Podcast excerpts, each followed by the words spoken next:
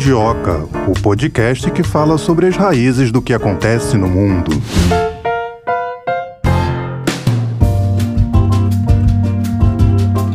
Melina, vamos começar o episódio de hoje com uma pergunta que está martelando na nossa cabeça. Faço ou não faço para os nossos ouvintes também? Ah, faz, né? Ela tá achando que eu vou fazer outra pergunta Não, que estávamos confabulando, conversando aqui fora do ar, mas na verdade É a coisa pergunta séria. A pergunta é por que voltou o voto obrigatório no Chile? Olha, Tava achando que era outra pergunta, né? Eu achei, você me quebrou. Quer saber o que nós estávamos falando fora do ar? Ficou curioso? Ah, vai lá no Twitter, arroba Mundioca com K, a gente conta lá qual era a nossa fofoca aqui com o microfone desligado. Aliás, eu vou fazer o nosso operador, o, o David Costa, contar. Porque ele é mais engraçado, né? Ele tem. é, É. E como é ele e que faz a pergunta, é ele então... que fez a pergunta e deixou a gente intrigado com essa pergunta. Mas enfim, vamos falar sobre o tema de hoje Deixou do nosso gente- A gente com a pulga atrás da orelha. Hoje a gente vai falar sobre o voto obrigatório no Chile. Eles que ficaram 10 anos com o voto facultativo. Facultativo significa a pessoa pode votar se ela quiser, se não quiser, não vota.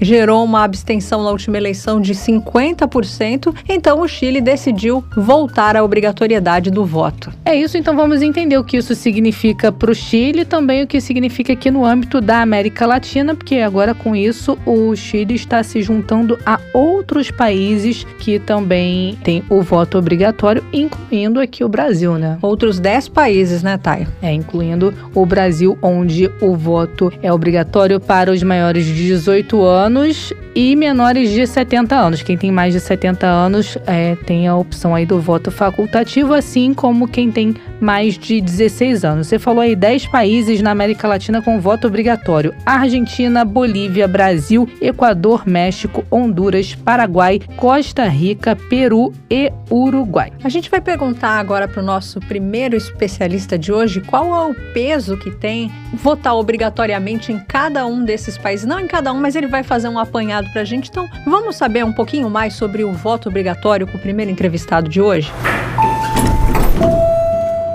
A gente vai bater um papo agora com o professor João Cláudio Pitilo, ele que é professor de História da UERJ e mestre em História Comparada pela UFRJ. Tudo bem, professor? Tudo bem, minha querida? Vamos bater um papo sobre o voto obrigatório hoje? Vamos, muito importante. Muito. Professor, o voto obrigatório ele pode contornar o que se chama de apatia eleitoral? A gente está falando, né, no caso do Chile. Não, ele não pode contornar isso, porque essa apatia eleitoral ela só é resolvida com a elevação do nível de cidadania. A discussão sobre política, sobre sociedade, ela está inserida na participação do cidadão na sociedade onde ele vive. Mas a, obrigatória, a obrigatoriedade do voto pode iniciar essa discussão. Agora, na sua opinião, é saudável o voto obrigatório em um país como o Chile? Minha querida, eu acho que devido à situação da América Latina como um todo, de países subdesenvolvidos, com o capitalismo independente, com a presença massiva do imperialismo,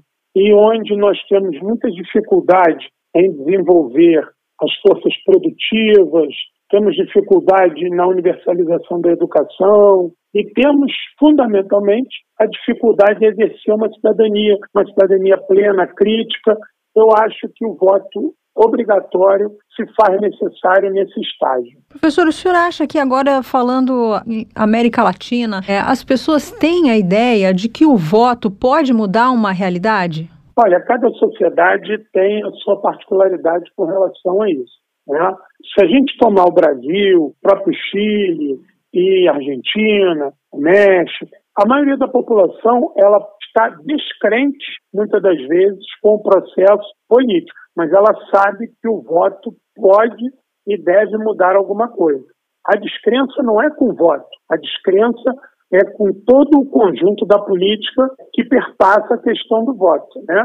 Na ausência de uma consciência crítica, na ausência de uma formação cidadã plena, é, é, esse, esse, esse, habitante, esse, esse latino-americano, ele muitas das vezes não vê sentido no voto porque ele não vê é, mudança substancial. Só que essa mudança que ele precisa e que ele almeja, ela não acontece, não é pelo fato do voto dele ter sido ignorado, é por todo um processo de alienação que decorre do processo do, do, do simples ato de votar. Porque quando a gente reduz o aspecto político ao voto, muitas das sociedades desse, desse, sistema, dessa democracia burguesa, né? Porque a democracia burguesa aqui no Brasil, então, se convencionou de chamar o dia da eleição de festa da democracia.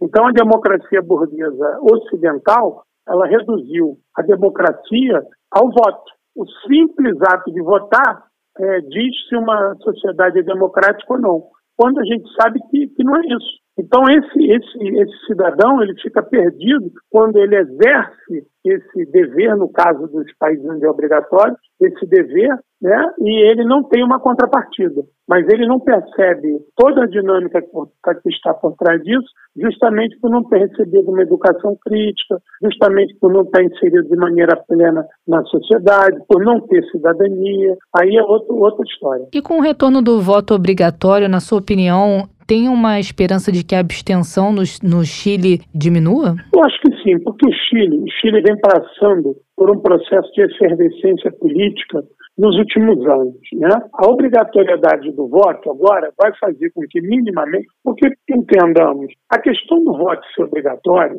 é uma ideia de que isso seja algo pedagógico, de que isso possa levar, de alguma maneira, o cidadão a se conscientizar daquele processo. Ou seja, a gente tem aí uma faca de dois gumes. Né? Pode ser que essa obrigatoriedade leve uma massa de pessoas alienadas a ir às urnas votar sem o menor senso crítico, isso pode ser uma catástrofe, é o ponto um. Mas também pode ser uma tomada de consciência, pode ser um processo de formação. O caso do Brasil agora, eu acho que foi emblemático porque nós continuamos na casa dos 20%, 20%, 20% histórico de abstenção, mas nós tivemos um número menor de nulos e brancos. Por quê? Porque a sociedade aqui entendeu que precisava mudar o quadro político eleitoral e ela se mobilizou para isso. Ou seja, ela, ela, ela compreendeu o que estava passando. E aí é um erro a gente achar que ah, a população completamente alienada, completamente depauperada, ela, ela sempre vai votar errado. Isso é anacrônico. A gente não pode abarcar esse determinismo, porque as pessoas têm seus saberes, né? E, e, e num desse momento, pode ser uma tomada de consciência geral. Então, o Chile ele vem num processo, é, digamos assim, crescente de discussão política. O voto obrigatório ele pode aumentar esse processo, pode é, é, elevar o nível dessa discussão, ou não. Mas isso a gente só vai saber depois. Já que a gente tem, ainda falando do Chile, a gente tem um substrato do que era, do que foi. A ausência da obrigatoriedade fez um número de abstenções gigante. O retorno da obrigatoriedade pode ser que politize esse debate.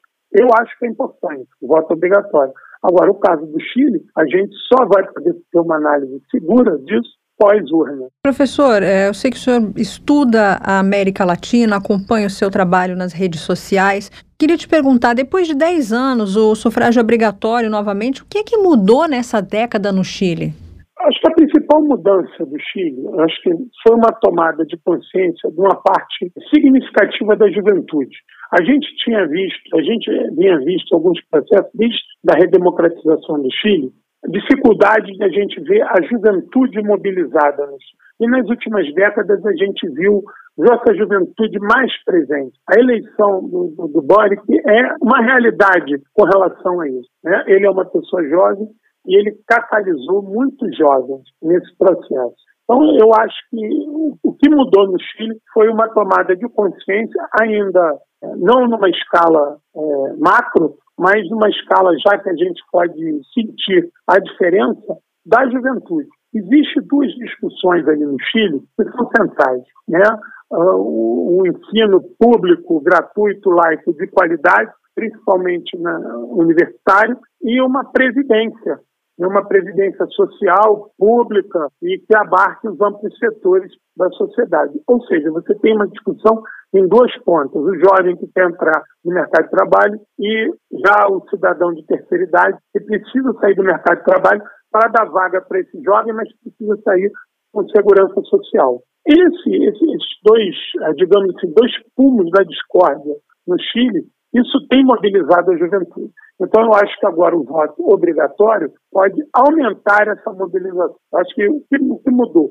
respondendo você diretamente, uma maior participação da juventude chilena. E na sua opinião, o voto obrigatório força a pessoa a prestar mais atenção na política ou não? Então, força a pessoa a participar. A partir daí, é com os movimentos sociais, são com os partidos políticos, são com as organizações sociais, o próprio Estado, esses setores da sociedade, eles têm que aproveitar essa obrigatoriedade e alavancar uma discussão no seio da sociedade para que essa obrigação se torne algo importante, algo significativo, algo que, que vai trazer frutos positivos para a sociedade. O fato de você obrigar, você pelo menos incita a discussão. Ó, pô, sou obrigado a votar? É, você é obrigado a votar. Então, vamos trabalhar agora com esses, esses essas pessoas que são obrigadas a votar para que tenham uma consciência maior. Isso não é automático. O fato de você ser obrigado, você a partir de agora vai aflorar uma consciência em você que estava adormecida, não. Mas isso pode facilitar uma discussão que não acontece quando você não é obrigado. É mais fácil você alcançar uma pessoa que é obrigada a votar, você alcançar ela e discutir com ela sobre política e sociedade, do que aquele que já parte do princípio que não é obrigado e pode se abster, eh, abster dessa discussão sem nenhum problema. Eu, eu, como sou um defensor do voto obrigatório, na, na atual conjuntura da América do Sul, principalmente da América Latina, sendo pouco maior, ampliando a discussão, eu acho que é um ponto positivo. Eu acho que a partir dali, os sindicatos, as organizações estudantis, os movimentos sociais, podem, a partir daí, fazer uma discussão mais ampla na sociedade sobre a importância do voto. Professor, em quais outros países aqui da América Latina, nossos vizinhos, é obrigatório votar? E eu também gostaria de perguntar se há um peso diferente de ser obrigado a votar aqui no Brasil, ser obrigado a votar no Chile? Cada sociedade tem uma realidade, né, minha cara? Você sabe disso que a gente tem as nossas particularidades. O que vai dar o tom, eu acho, sua pergunta, é a quantidade de partido político, é a quantidade de habitantes, a pauta do momento, né, o que, que aquela sociedade está discutindo. Porque eu, eu participei da discussão do voto aos 16 anos aqui no Brasil. Eu era jovem, fazia movimento estudantil, e eu achei aquilo ali muito importante. Mas existia um setor da sociedade que era contra. Dizia, ó, a gente já tem uma, uma dificuldade muito grande em ter um, um, voto de qualidade, de qualidade entre aspas, né? Com quem tem 18, que dirá com 16, mas eu era otimista com isso, porque poderia fazer do movimento estudantil é, uma porta de entrada para as discussões políticas, para as discussões nacionais. Então, eu acho que para responder essa sua pergunta, a gente teria que relativizar muitos países e sociedades. E aí a gente tem a questão do tempo presente, né? Cada sociedade tem o seu tempo presente. Nesse momento, vamos trazer aqui para o Brasil. A eleição do presidente Lula, ela foi importante. E eu acho que, em parte, ela foi vitoriosa porque a gente tem esse engajamento da obrigatoriedade. Já que a diferença do, do presidente Lula para o presidente Bolsonaro foi pequena, é, talvez essa obrigatoriedade tenha sido é, importante nesse momento. Então, eu acho que nas sociedades onde pode haver uma disputa muito acirrada, essa obrigatoriedade pode servir para um lado, obviamente, ou para o outro. Agora, é assustador quando a gente vê que sociedades que não têm uma obrigação de votar e tem uma abstenção gigantesca, em torno de 50%. Ou seja, aquele, aquele postulante ao cargo, seja deputado, senador, prefeito, governador, presidente, sei lá o que for, ele, ele entra 50% da sociedade tenha nem prestado atenção nele. Ou seja, ele vai partir de uma discussão onde metade da sua base está desvirtuada, não está atento àquilo ali. Se a ideia é aumentar a discussão, a conscientização, é importante que a gente tenha um número maior. Mas é óbvio isso não pode ser um número por número, não pode ser um número vazio, um número figurativo. Ah, no Brasil veio tantos por cento, 76%, mas olha aí, votou em fulano, votou em. Mas isso faz parte do processo. A, a discussão da qualidade do voto, ela não tem que ser aferida ao voto em si. A qualidade do voto tem que partir de uma discussão dos movimentos sociais, dos partidos políticos. É ali que é o esteio do voto, do, do voto do votante e do a ser votado. Então, o que vai dizer a qualidade desse voto não é o ato de eu ser mais ou menos consciente, mas a capacidade das forças internas de se articularem e ter uma penetração no seio da sociedade onde elas possam alavancar as suas pautas, que eu acredito que tem que ser as pautas progressistas e democráticas. Né? O senhor falou 50%, esse era exatamente o número de abstenções no Chile. Talvez por isso eles tenham repensado, né, professor? Porque existe a, questão da representatividade. Né? Volto a repetir, no, na democracia burguesa, principalmente aqui no, no Ocidente, né, nós convencionamos, principalmente no pós-guerra, que democracia seria votar simplesmente votar. E aí, seguindo essa corrente, né, como é que você tem um candidato que ele, ele já chega numa corrida sem 50% de votantes. E aí, se você tem dois, duas figuras ali discutindo, você corre a risco de ter uma pessoa lá com, com menos de 30% dos votos. E essa pessoa a gente sai de base de apoio. Ele, ele vai precisar ter minimamente um sustentáculo na sociedade. Mal comparando, fugindo só um pouquinho da América Latina, você vê a, o anacronismo e a dificuldade que são e que é o parlamentarismo na Europa. Você vê a dificuldade em países como Itália, algumas vezes a gente vê Israel já está indo um pouquinho da Europa, mas Israel, a dificuldade que, que são aqueles governos formarem maioria. Você está vendo a dificuldade que a Inglaterra tem abarcado nos últimos anos para que você tenha um primeiro-ministro com, com, substancial maioria nas casas. Ou seja, esse, aquele parlamentarismo que nos foi apresentado como um grande modelo democrático, aquilo também não tem funcionado, porque a, a Europa se tornou um local de crises e mais crises, onde esses primeiros ministros são descartados, e aí você tem que fazer uma nova eleição a todo momento, eu volto ao exemplo de Israel, é um troca-troca de primeiro-ministro gigantesco. Por quê? Porque você não consegue solidificar o nome daquela figura, porque você tem uma base parlamentar, que vai ser a base que vai votar, muito dispersa. E isso, salvaguardando a devida proporção, acontece aqui na América Latina quando você tem um processo onde 50% dos eleitores abrem mão de participar. Então, quanto mais gente participando, seja obrigado ou não, eu acredito que você possa ter ali um ponto de partida para elevar esse nível da discussão sobre voto, democracia e participação. E o que o senhor falou sobre a questão da qualidade do voto, na sua opinião, isso está diretamente ligado a uma maneira da população protestar contra a política de um determinado país, através da urna? É, essa tem sido uma das principais é, maneiras de se protestar.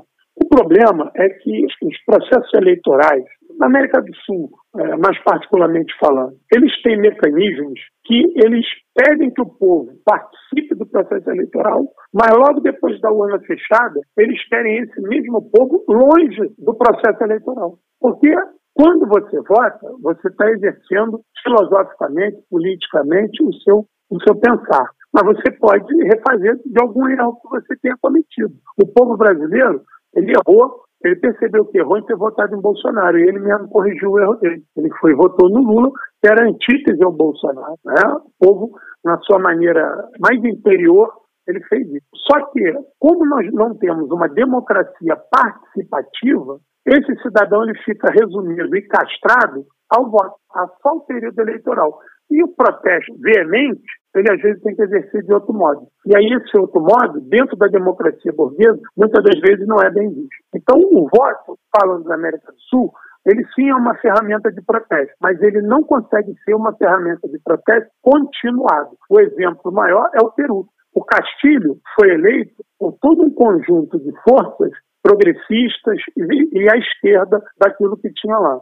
O Castilho ele vai trair o voto dessas pessoas. Ele vai se tornar uma pessoa cada vez mais à direita, um tanto confuso. Contudo, da maneira que ele foi apiado do poder, e o que está se apresentando hoje para a população do Peru é algo muito pior do que o Castilho. E a população já percebeu isso. Então, com todos os erros de, de percursos e vacilos do Castilho, a população mais pobre do Peru Aqueles que votaram no Castilho querem que o Castilho retorne para que ele termine o mandato dele. Eles não aceitam as soluções golpistas. E a última contagem que eu vi tinha 19 mortos. De anteontem para ontem teve um massacre feito pela polícia peruana. Ou seja, o povo ia dar a resposta na urna ao Castilho, se ele era fiel ou não a um segundo mandato. Só que ele foi apiado do poder de maneira traumática. Esses impeachment que têm sido usados na América do Sul, como fizeram com a presidenta Dilma, eles são muito mais um golpe do que impeachment. E aí a população fica perdida. Ela muitas das vezes fica perdida sem compreender o que está se passando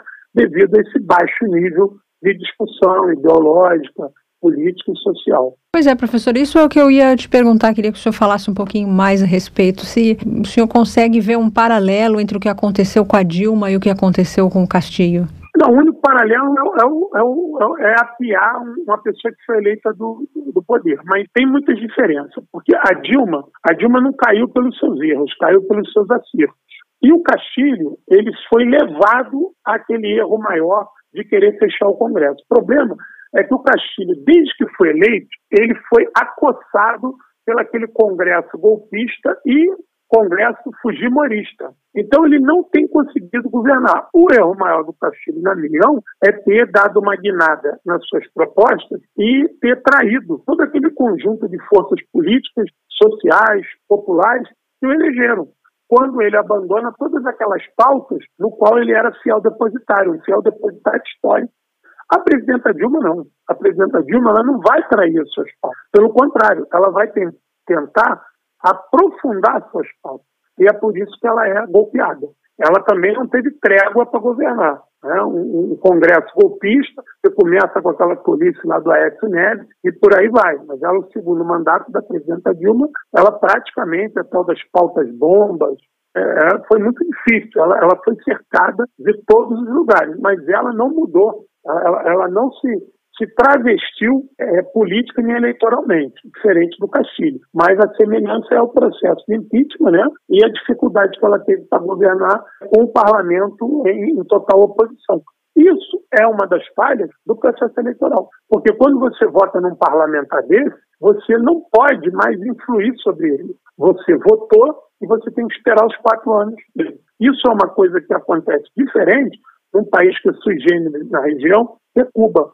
Cuba você acompanha o mandato do parlamentar e você pode, num determinado momento, se ele tomar uma atitude que você não gosta, você reúne o um número de assinaturas e exige inclusive que o mandato dele seja revogado. Isso aqui é quase que impossível, por força popular, revogar o mandato de um deputado estadual, de um vereador, de um deputado federal, de um senador. Esse é o problema da nossa democracia. Ela não é uma democracia onde você tem a participação o eleitor em todo o mandato daquele que ele elege. Ele apenas vota e se retira. E isso dá margem para os maiores descalabros aí que nós temos visto. Professor, falando sobre a situação aqui do Brasil, a gente fala sobre a questão da não obrigatoriedade, mas na sua opinião, essa é uma discussão que vai para frente?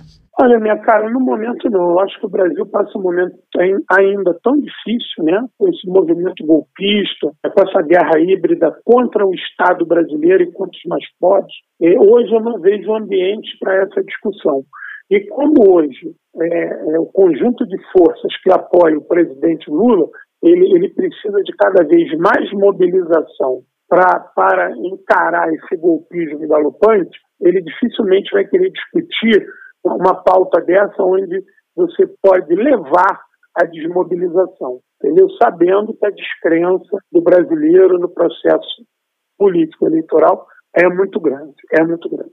Professor, não tem como deixar de te perguntar a respeito da, das recentes invasões. O senhor acha que, assim, em nível internacional, foi um estrago muito grande? Foi um estrago muito grande, mas esse estrago muito grande, ele fez com que unisse Estados Unidos, Rússia, China, Cuba, Venezuela, OEA, é, União Europeia, ou seja, há uma sinalização global para rechaçar esse tipo de coisa no Brasil. E a oportunidade se materializou para que o presidente Lula se torne uma das maiores lideranças antifascistas do mundo. Por quê? Esse fenômeno do Brasil, fenômeno golpista, é um fenômeno do fascismo, do neofascismo. E isso não é um fenômeno só brasileiro, isso é um fenômeno global. A gente viu que a coisa dos 15 dias, a polícia alemã prendeu uma célula que estava tramando um golpe de Estado na Alemanha inclusive com ações armadas, bancadas por empresários e que tinham ramificações aqui em Santa Catarina, e ligações com essas organizações bolsonaristas. Olha aonde que o Brasil está alinhado. O Brasil hoje está alinhado a esse movimento fascista internacional. Então, o presidente Lula ele tem a oportunidade hoje de ter uma, uma, uma postura de vanguarda. Nós, em certa medida, também temos a Rússia numa luta tremenda para desnazificar a sua fronteira com relação à Ucrânia. Perigo Ucrânia, que Sérvia, que Hungria, que Polônia, o que, que esses países viraram. A ascensão desses setores mais reacionários e fascistas, ela está se dando em várias partes do mundo. A gente vê agora o que é a primeira-ministra é, italiana. Então, isso é um perigo eminente, global, e o presidente Lula tem essa oportunidade de fazer desse limão uma limonada e alinhar o Brasil nessa luta antifascista, porque é perigoso. O Brasil hoje corre um perigo tremendo, minha cara, de, de um golpe profundo, um golpe de Estado profundo, onde atiraria esse país na mais profunda trevas do retrocesso. Então nós temos que estar vigilantes. A eleição do presidente Lula já foi uma grande vitória, né? dada a, a situação que nós vimos aqui, compra de voto, empresários ameaçando seus empregados, fake news. A gente sabe o papel vergonhoso e de quinta coluna que o comando das Forças Armadas tem feito no Brasil, ou seja, o ambiente no Brasil é extremamente explosivo e delicado. Fazendo uma comparação da situação do Brasil com a situação no Chile, a gente viu em 2019 o Chile ser palco de manifestações aí por questões como saúde, educação. Na sua opinião, o chileno ele está mais ligado com questões relacionadas à política do que o brasileiro? Não, eu acho que não. Eu acho que nós estamos aí nivelados aí no, no, no mesmo patamar. É que são realidades distintas, né? economias distintas, aí as perspectivas acabam sendo distintas. Mas não acho que Brasil, Argentina, Chile tenham uma, uma variação muito grande do nível de consciência político-eleitoral. Eu acho que nós estamos aí no mesmo buraco. Para a gente encerrar, então, na sua avaliação, o voto obrigatório no Chile é algo positivo? É algo positivo. É algo positivo. Eu acho que numa sociedade futura, com desenvolvimento maior. Você vê, em Cuba o voto não é obrigatório. Quando a gente atingia um, alguns estágios civilizatórios, eu acho que a gente pode abrir mão disso. Mas nesse momento, eu acho temerário. Né? Eu ainda sou da, da tese de que o voto obrigatório ele, ele acaba cumprindo um papel. Tá certo, te agradeço imensamente, professor João Cláudio Pitilo, professor de História da UERJ, mestre em História Comparada pela UFRJ. Muito obrigada mais uma vez por ter vindo aqui ao Mundioca e que isso se repita outras vezes. Não, sempre um prazer aí estar no Mundioca, Mundioca com K, estar com vocês aí, com essa vanguarda feminina aí. E eu tô facinho. Sempre que me chamar, eu tô na área. Opa. Obrigada, professor. Tchau, tchau. Tchau, tchau. Tudo de bom. Obrigado. Bom, e essa nova medida já pode começar a valer em abril, quando está prevista a próxima convocatória eleitoral, em abril ou em maio, quando estão previstas as eleições dos conselheiros constitucionais no quadro de um novo processo de redação da nova Carta Magna lá no Chile. Inclusive, já falamos sobre isso aqui no Mundioca, episódio de número 2, quando estávamos aí no início da nossa caminhada, falamos sobre essa nova Constituição do Chile e no episódio 117 Voltamos trouxemos o resultado é, desse plebiscito, né? Chile negando é, inicialmente essa nova Constituição, um novo texto sendo elaborado, aí vamos aguardar o que nos espera para este ano. É, anda uma coisa um pouco indefinida, né? Os chilenos, eles têm uma vaga ideia do que eles querem, mas eles têm certeza daquilo que eles não querem. Eles não querem, é então disseram um sonoro não a essa constituinte, mas outra deve vir por aí. Esse texto está sendo preparado e a gente vai voltar aqui no Mundioca para contar para os nossos ouvintes qual será a decisão dos chilenos. Por enquanto, a gente fica com essa, que é a decisão de obrigar os chilenos a votarem. Então, vamos chamar o nosso segundo entrevistado do dia de hoje para explicar melhor qual que é o impacto disso para o Chile e aqui para nós, para os vizinhos da América Latina. Alberto Ádio, livre docente em História da América e professor titular da Faculdade de Ciências Humanas e Sociais da Unesp. Seja bem-vindo ao Mundioca, professor, tudo bem? Tudo bem, é que, é que agradeço o convite de vocês. Professor, vou começar te perguntando o que motivou o Chile a retomar com o voto obrigatório. Olha, é uma longa história. Eu vou tentar aqui é, sintetizar o, o máximo possível. A gente, obviamente, vai falar mais disso, já que esse é o tema central. Mas veja, de imediato o que a gente poderia dizer é que não é uma surpresa. Não é uma surpresa, especialmente pela, pela circunstância mais recente de que as, as votações que o Chile vivenciou desde os grandes protestos de 2019, eh, elas seguiam uma lei eleitoral eh, que era uma lei eleitoral que vinha do regime ditatorial, mesmo com as reformas da democratização, é? E só, só aí, eh, no plebiscito passado, de 4 de setembro de 2022 é que se estabele, reestabeleceu o, o, a inscrição automática e o voto obrigatório. Então, aí sim, você tem mais de 85% do eleitorado, né, o ano passado, que votou né, num, num processo de aprovação ou reprovação do projeto constitucional e foi rejeitá-lo rejeitado né, por essa grande maioria. Então, isso, é, de certa forma, fez com que os agentes políticos, especialmente os parlamentares, é, pensassem que aquela pressão que vinha desde lá da década passada e o voto é, facultativo, quando ele vai sendo implantado, vai diminuindo muito e gradativamente a participação eleitoral.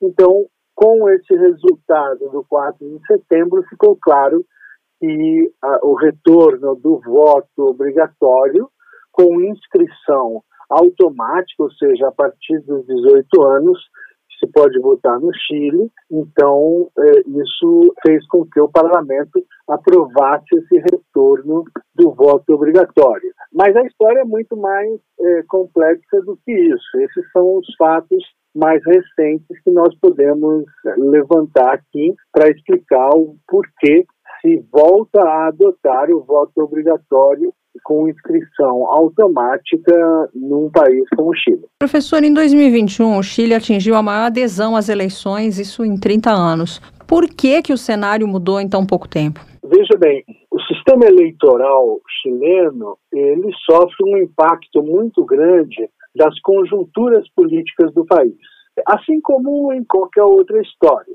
Então, essa questão do voto obrigatório, do voto facultativo, ela tem a ver com a fortaleza ou a fraqueza, a debilidade de um sistema político eleitoral o que implica na, na, representação política. Se você tem fatos políticos, conjunturas políticas de muita mobilização, e logo em seguida vem eleições, o que acontece? Mesmo o voto sendo não obrigatório, há uma adesão muito grande ao processo eleitoral, porque as questões envolvendo os destinos do país estão claras para a, a grande maioria da população. Então, isso aconteceu, por exemplo, no plebiscito lá de 88, quando se derrotou a ditadura do Pinochet, e logo depois, nas outras eleições, vamos dizer assim, houve uma febre para que as pessoas, para que elas se inscrevessem e votassem. Então, no período Pinochet, que vai é, buscando uma reforma política, o Pinochet queria continuar por mais oito anos e, e, muito mais, isso, isso aconteceu em 1988. Então, o que, que aconteceu? A oposição foi capaz de fazer com que as pessoas se inscrevessem para derrotar o Pinochet e depois, nos 20 anos da concertação, também para que evitasse a volta da ditadura, evitasse a volta da extrema-direita, que, né, e nesse período da concertação, que vai mais ou menos de 1990 a 2010, esse período é um período de muito êxito econômico é, do Chile. É, é o período da, de inserção na globalização, é o período do, do bem-estar social, etc. Então, isso que, que nós observamos no, nesse período da concertação? É que no início dela, final dos anos 80, início dos 90, derrotando a ditadura, a tendência foi crescer o número de eleitores. O eleitor, nesse período, ele era obrigado a votar se ele se inscrevesse. Não, é, não era uma inscrição automática a partir da idade. Mas se ele se inscrevesse, ele, ele era obrigado a votar. Então, a, a, contra o Pinochet, no plebiscito e depois nas outras eleições, no período da conservação, a, as forças políticas é, é, trabalhavam no sentido das pessoas se inscreverem, se inscreverem porque aí se tornava obrigatório o comparecimento às urnas. Então, isso tem, tem a ver com a situação política, tem a ver depois com a situação econômica e o que foi acontecendo? A partir do momento em que o Pinochet morre, que a direita chilena se enfraquece, enfim, e que os partidos da concertação já têm os seus eleitores cativos, né? ou seja, cada partido ali tem áreas de influência, são novas lideranças que se formaram. Então, tudo isso acontece num prazo maior, de 20 anos, por aí. Então, houve uma certa acomodação. Essa acomodação faz com que o mal-estar em relação à situação social no Chile, que foi se agravando por conta das questões internas, mas muito por conta das questões mundiais, é, é que levou às grandes manifestações de 2019. Com essas grandes manifestações, é aquilo que eu falei antes, ou seja, fatos políticos importantes acabam fazendo com que essa população se interesse mais pelas eleições, por todas as eleições, mesmo que o voto não seja obrigatório inscrição automática. O voto era obrigatório para aqueles que se inscrevessem. Então, houve um grande comparecimento eh, na votação da Constituinte, né, para a montagem da Constituinte. Houve um grande comparecimento na votação que elegeu Gabriel Boric, né, eh, logo depois dessa efervescência,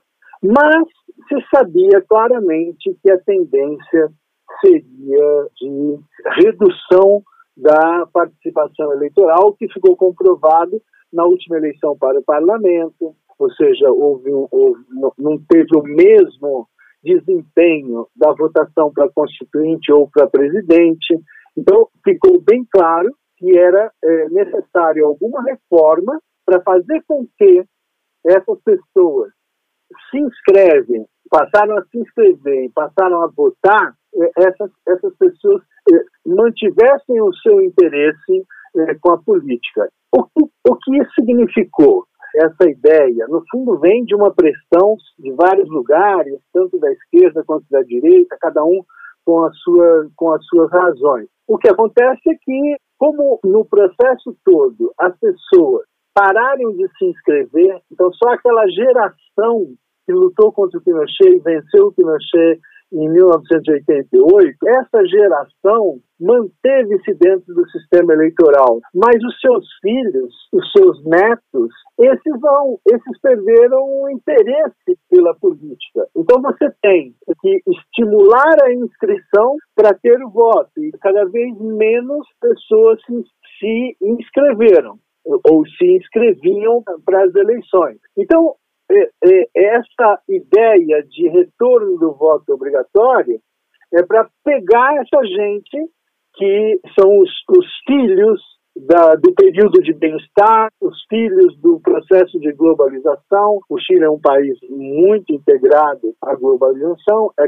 é claro que passa os seus maus bocados com a coisa da pandemia e as crises mundiais, mas no fundo são esses invisíveis de novo tipo, eu poderia dizer assim, que agora tem uma nova emergência social na política por conta dessa mudança eh, do voto, que deixou de ser um, um voto obrigatório para aqueles que se inscreviam e passou a ser, como lá no passado, na época do Allende, da Frente Popular, um voto obrigatório com inscrição automática, ou seja, com a inscrição a partir dos 18 anos. Antes era com 21, agora, é, é, logo depois com 18, e agora nessa retomada com 18 também. Então, é essa a razão, no meu entendimento, de que uh, o voto obrigatório, inscrição automática, quer, quer que aqueles que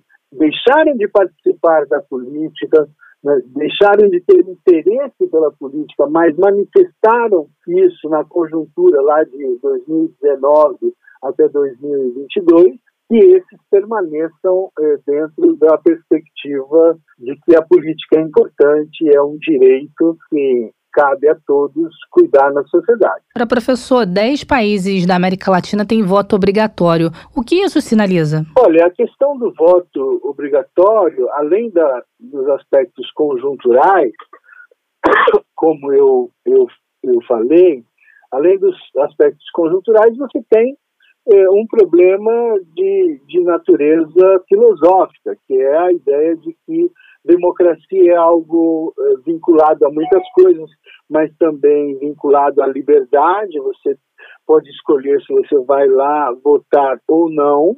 E, no fundo, o voto obrigatório é, em certo sentido, um constrangimento é, do regime político frente às pessoas mas um constrangimento no, numa perspectiva, vamos dizer, é, num convite positivo para que as pessoas se preocupem com a sociedade em que vivem. Então, é, claro que a América Latina, você deu um dado aí, que é um dado que mostra que a América Latina não é uma coisa unificada, com o mesmo comportamento, com os mesmos sistemas políticos, enfim, é, quando nós falamos em América Latina, é quase que uma licença poética você falar da unidade da América Latina. Existe uma certa unidade do ponto de vista da trajetória histórica, mas não há identidade de país a país no sentido da organização da sociedade, das alternativas que essas sociedades colocam, ou o contrário, da ausência de alternativas, a incapacidade da, da sociedade política de determinados países de dirigir, de construir grandes consensos para, o, para cada um dos países. Então, existem eh, várias dimensões. É claro que se você tem influências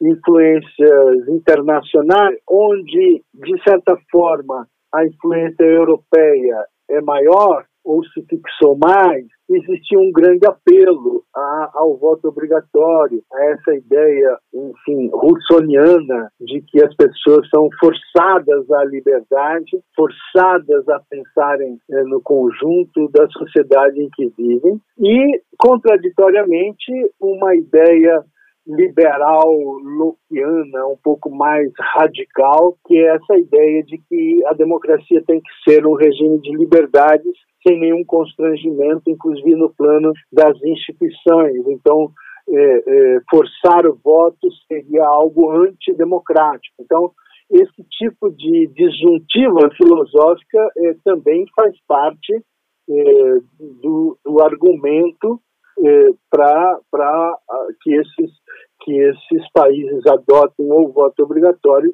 ou o voto é, facultativo. Professor, existe algum movimento em defesa do voto facultativo é, no país? Na sua opinião, aqui, eu digo aqui no Brasil, né? Isso pode fazer parte das nossas vidas num futuro próximo? Eu tenho a impressão que não. Eu tenho a impressão que há é, uma grande resistência ao voto facultativo no Brasil é, há uma, digamos, na cultura política brasileira, a ideia de que todos nós, é, como brasileiros, temos que nos preocupar com o nosso país, com as questões do nosso país, ainda que exista muito mal-estar em relação à classe política, muita crítica, a maior parte das críticas sem dúvida nenhuma, são críticas justas, outras não, outras são de incompreensões da vida política. Então, é, eu tenho a impressão que, desde a Constituinte, em 1987, 88, onde se debateu muito isso sobre o voto facultativo, e a definição foi pelo voto obrigatório, eu não vejo um movimento organizado com força na sociedade né? talvez alguma força na opinião pública, né? é, mas eu acho que eu acho que ele não existe. O que o que é, a gente observa é que há uma luta muito grande do ponto de vista do poder político na sociedade brasileira nós passamos aí os últimos anos numa polarização muito dura, é? então eu acho que nada disso é, vai no sentido de reformas como o voto facultativo, reformas como parlamentarismo e não presidencialismo, essa, essa coisa que já foi também colocada como plebiscito eh, em décadas passadas. Então, eu tenho a impressão, eu desconheço, né, na verdade, existem opiniões, mas essas opiniões não, não se constituem num movimento propriamente dito. Professor, vou te pedir agora para explicar um pouco para a gente como é a questão do comparecimento eleitoral nos países onde o voto é facultativo. Tendencialmente, o voto facultativo ele gera um comparecimento eleitoral muito menor, obviamente, do que quando o voto é obrigatório. Então, eu creio que o elemento da conjuntura política que envolve uma eleição é, é, uma, é, um, é o maior fator para que haja maior comparecimento ou menor comparecimento à, à urna quando o voto é facultativo. Mesmo o voto obrigatório entre nós, ele tem uma multa irrisória, né? ele tem possibilidade de muitas justificativas para as pessoas não votarem, não irem, não comparecerem ao voto. Então, na verdade, eh, as conjunturas políticas e esse clima do nosso tempo, das pessoas se preocuparem muito mais consigo mesmo, né, é, do que propriamente com o conjunto, com a vida social né, no seu conjunto. É, essas duas coisas jogam contra o voto é, facultativo. Né? É, o voto obrigatório ele, ele possibilita uma participação, uma mobilização maior Agora, ainda que tenha problemas, o voto obrigatório nem sempre é um voto que estimula uma consciência maior do eleitor a, a respeito daquilo, das questões que estão postas na eleição. De certa forma, nós podemos dizer nem o voto obrigatório nem o voto facultativo correspondem a uma fórmula sem problemas.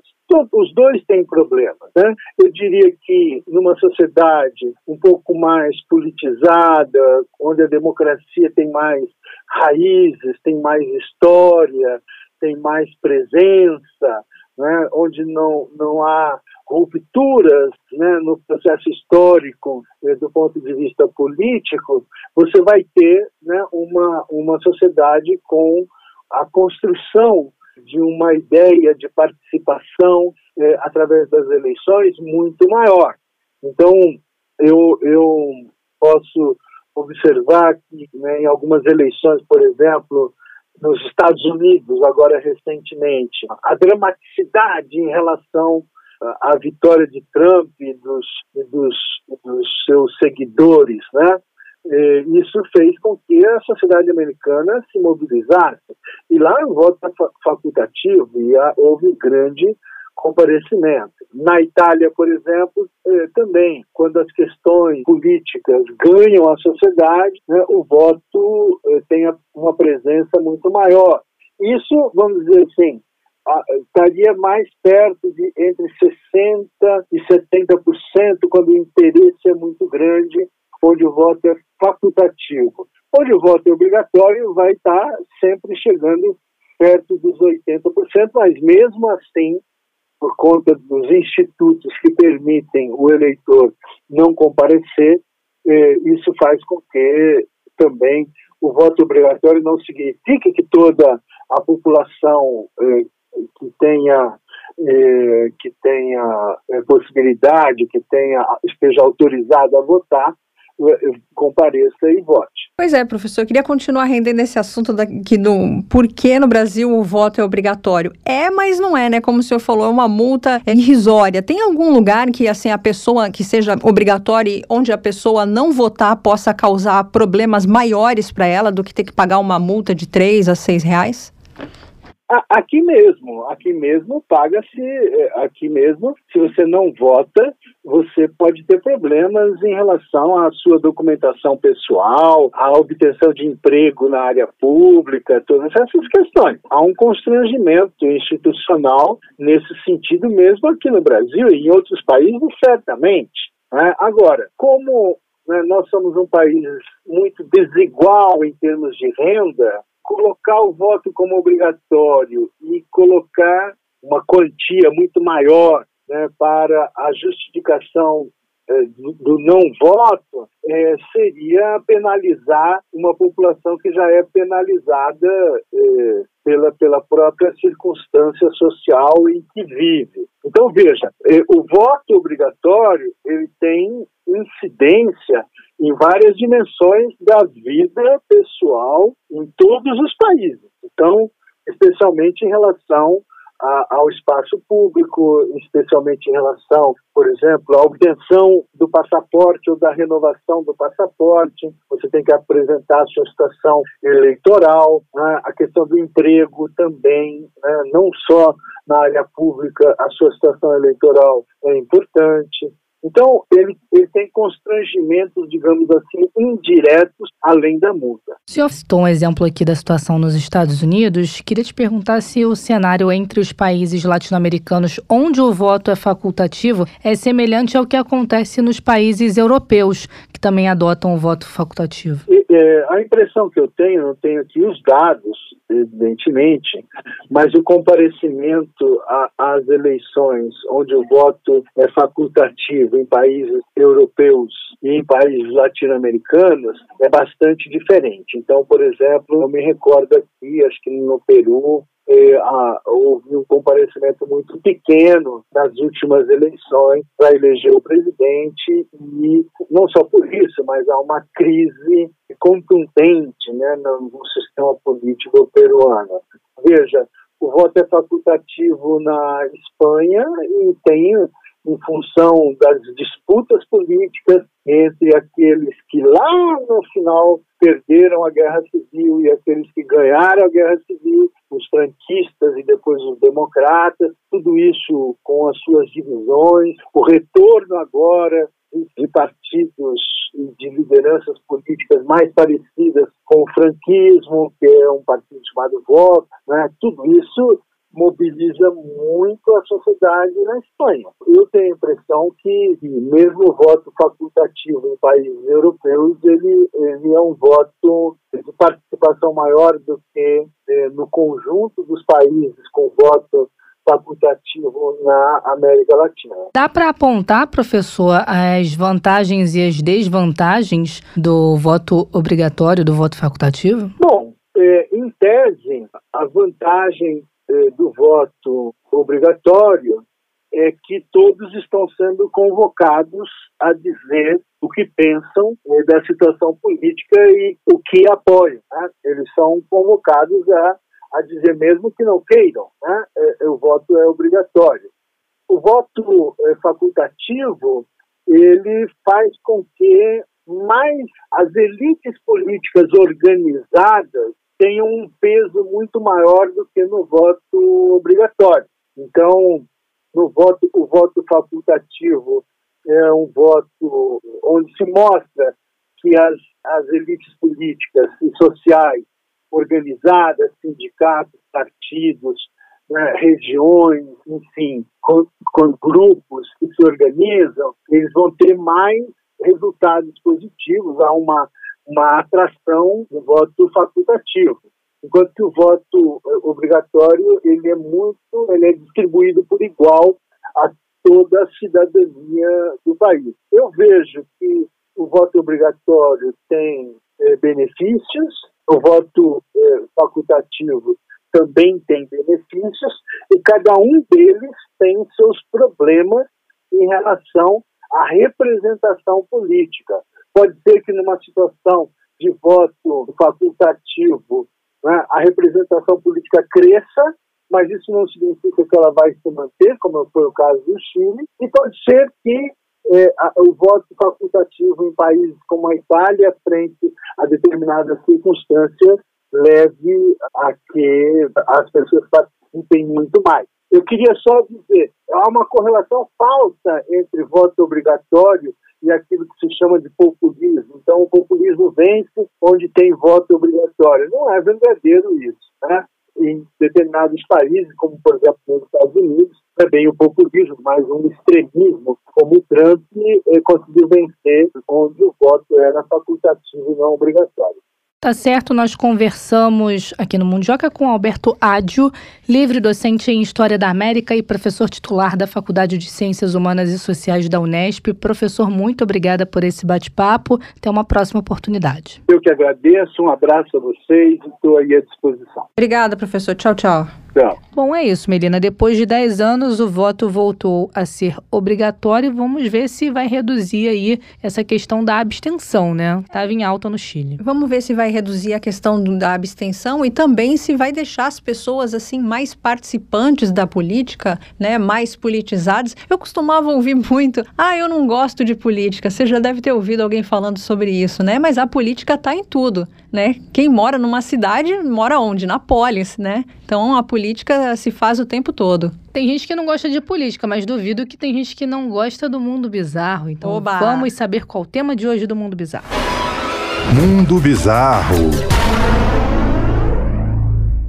Olha, o mundo bizarro de hoje tá bizarro mesmo, Thay. Uma mulher que trabalhava numa funerária sem fins lucrativos da cidade americana de Montrose, no Colorado, foi condenada a 20 anos de prisão, sabe pelo quê?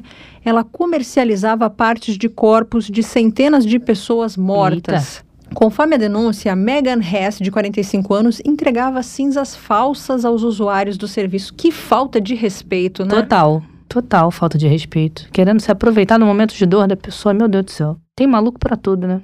É, pois é. Megan se declarou culpada. Sentença proferida diz respeito às violações de 560 cadáveres Gente. que foram dissecados e vendidos em partes sem autorização das famílias, de acordo com a agência Reuters. Ou seja, ela fazia isso sem dó nem piedade. Repetiu em, em 500 corpos, mais de 500 corpos. Olha, eu não posso nem imaginar isso acontecer com alguém da minha família. Tem pessoas que gostam de guardar as cinzas, né? Sim, sim. Eu cremei meu gatinho, guardei as cinzas dele e já me perguntei algumas vezes, será que são as cinzas dele mesmo? E eu conheço uma pessoa que cremou a mãe e guarda as cinzas. Se isso é uma coisa estranha ou não, aí vai de cada um, mas eu acho que quem, é, a maneira que a gente lida com a morte, ela é muito particular, né? Como se faz os Em um rituais. momento de dor, aí a pessoa fazer uma. Isso é uma maldade, né? É uma fazer uma maldade. maldade dessa. Eu acho que ninguém tem o direito de, de violar o corpo né, de de uma pessoa que morreu. De acordo com o Departamento de Justiça dos Estados Unidos, Megan confessou a prática entre os anos de 2000 e 2018. A mulher admitiu que roubou os corpos ou partes dos corpos de centenas de vítimas e, em seguida, vendeu-os a entidades que utilizavam os materiais para fins científicos, médicos ou educacionais. Megan e sua mãe, Shirley Koch, também ofereciam cremações gratuitas em troca da doação de um corpo. Shirley tinha a tarefa de cortar os corpos. Ela também se declarou culpada e foi condenada a 15 anos. Que coisa, né? Mãe e Nossa, filha. Atuando juntas. Cada peça era vendida por cerca de mil dólares, que é o equivalente a 5.400 reais, isso segundo a denúncia. As famílias dos mortos não tinham conhecimento da prática. Aí tá a Pior ainda. o crime, né? As duas venderam partes de corpos de pessoas diagnosticadas com doenças infecciosas, incluindo hepatite B e C e AIDS. Ai, gente, surreal, né? Surreal. Assim, o momento de eu oferecer a cremação gratuita, eu acho que eu já ia ficar com uma pulga atrás também. da orelha. Porque ninguém faz nada de graça assim, e é uma a troco coisa de cara, nada. né? É, exatamente. Pra oferecer de graça a troco de nada. Imagina, cheguei lá, queria saber quanto que é. Não, pra você eu faço de graça sem nem me conhecer. Eu já ia ficar É, de olho aberto, né? desconfiada. Mas jamais ia imaginar que alguém seria capaz de fazer isso, cortar pedaço de corpo pra vender. Ai, gente. Como se fosse um objeto e não uma pessoa, né? Muito triste Tem que ter isso. muito sangue frio pra fazer isso também. Bizarro. Fez jus ao nome do nosso quadro.